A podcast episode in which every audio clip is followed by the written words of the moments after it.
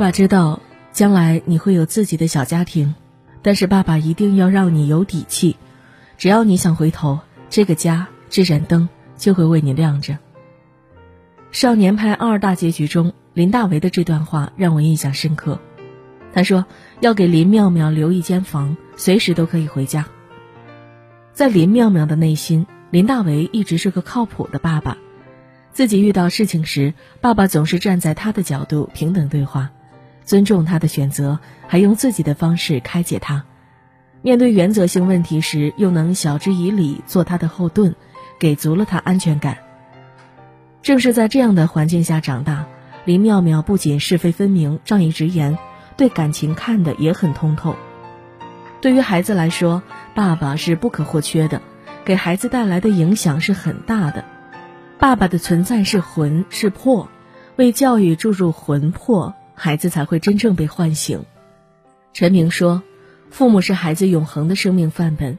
你想让孩子成为一个什么样的人，你先做一个那样的人给他看。尤其是爸爸用言行影响孩子，教孩子走上正路。至于用什么样的言行，则是一种智慧。爸爸的智慧不仅影响孩子的品行，还有孩子掌控未来的能力。”更决定家庭的福气指数。懂尊重的爸爸给孩子独立思考的能力。毕淑敏说：“孩子的生命自有他该有的轨迹，该承受的、该经历的，他都应该有完整的体验。人生路上，孩子难免遇到沟沟坎坎，如果这时爸爸能尊重孩子，适当的放手，他们会在体验中得到成长。就像蔡孝婉。”他对每个孩子都很尊重。蔡孝婉的四儿子看武侠片着了迷，天天缠着爸爸要去练武功。没想到蔡孝婉不但没有反对，直接把儿子送到了少林寺。虽然仅仅过了两个月，儿子就后悔了，但还是学习了一个学期。因为蔡孝婉告诉儿子，人要为自己的选择负责。后来儿子成长了很多，通过努力考上了重点大学。给予孩子尊重，让他们在接受现实的毒打后，逐渐有了自己的底线和处理方式，才是对孩子最好的保护。知乎上一个网友坦言，他的爸爸在很多事情上都不干涉他的选择，比如他早恋，爸爸从不阻拦他，但是爸爸经常用女孩未婚先孕被男孩抛弃的故事引导他，谈恋爱没问题，但不要做出一些出格的事情。在爸爸的教育下。他不会因为好奇做出一些自己难以把握甚至伤害自己的事，最后他也遇到一段让他真正喜欢的感情。可见，在孩子的成长过程中，爸爸的影响力是不容小觑的。爸爸尊重孩子的意愿，也尽自己的能力护孩子周全，让他们不受伤害，同时还会给孩子一些忠告，让他们明白不能感情用事。最重要的是。在孩子思想还未成熟时，用智慧启迪孩子，给孩子独立思考的能力。情绪稳定的爸爸给孩子安全感。有些父母总是嫌孩子不听话，但他们说话的态度和方式决定了孩子的认知。能够第一时间让孩子感受到善意而不是敌意的话，效果会更好。吴敏霞的丈夫张孝成就是一个好脾气的爸爸。女儿西西有点挑食，不爱吃蛋黄，吃完蛋清还把蛋黄捏碎。张孝成没有发火，而是耐心吃下这些蛋黄，告诉女儿不要浪费，然后想办法把蛋黄和蛋清融在一起，让女儿吃下了完整的鸡蛋。当张孝成发现女儿西西有时难以控制情绪，因为女儿喜欢看动画片《汪汪队》，于是他便跟女儿约定，把《汪汪队出发》作为生气时的暗号。从此，这个暗号成了父女俩情绪沟通的法宝。爸爸的耐心带来好的情绪价值，让孩子感受到安全感，亲子关系也因此变得融洽。教育学家尹建莉说：“你对孩子发的三分脾气，会对孩子造成七分伤害。跟孩子好好沟通，既包容孩子的小脾气和不良习惯，又有自己的原则，比发脾气有用的多，也让孩子容易接受。”有一个爸爸对待儿子的做法就值得我们借鉴。儿子的数学经常考零分，他虽然着急，但是没有跟儿子发脾气，而是接受了儿子的现状。但是有一次，儿子数学竟然考了七分，他为了鼓励儿子买了烟花庆祝。在外人眼里，儿子是愚笨的，但在他心中，这个孩子只是还没开窍。一个小小的举动，改变的不只是别人的看法，而是孩子的不自信。爸爸的情绪表达，孩子都看在眼里，刻在脑子里，即使还不够完美，也会认可自己。家有这样的爸爸，才是孩子一生的福气。敢于认怂的爸爸，给孩子自控的能力。心理学研究表明，认怂才能产生共情效应。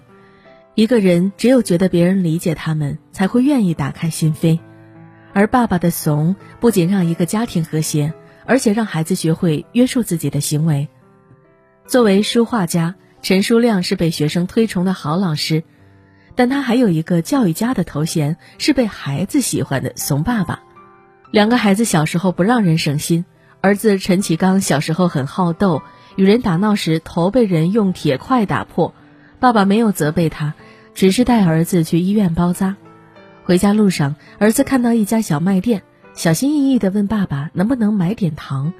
虽然爸爸不知糖果限量供应要凭糖票，但还是儿子买了哈密瓜干儿。从那时起，陈其刚不但记住了哈密瓜干儿的香甜，还记住了爸爸内心深处的温暖。爸爸很少对他唠叨和说教。只有在特殊情况下，爸爸会多提醒一两句，但永远不会说第二次。他说，这对他影响挺大。每当他做一件事上瘾时，马上就想到爸爸的话。在儿子心里，爸爸不说教、不命令，而是用自己的怂教会自己很多道理。在女儿陈彬彬眼里，爸爸是爱而不逆，教而不训。他犯错了，爸爸从不怒言怒语。而是用幽默的方式点拨他，耐心等他开悟。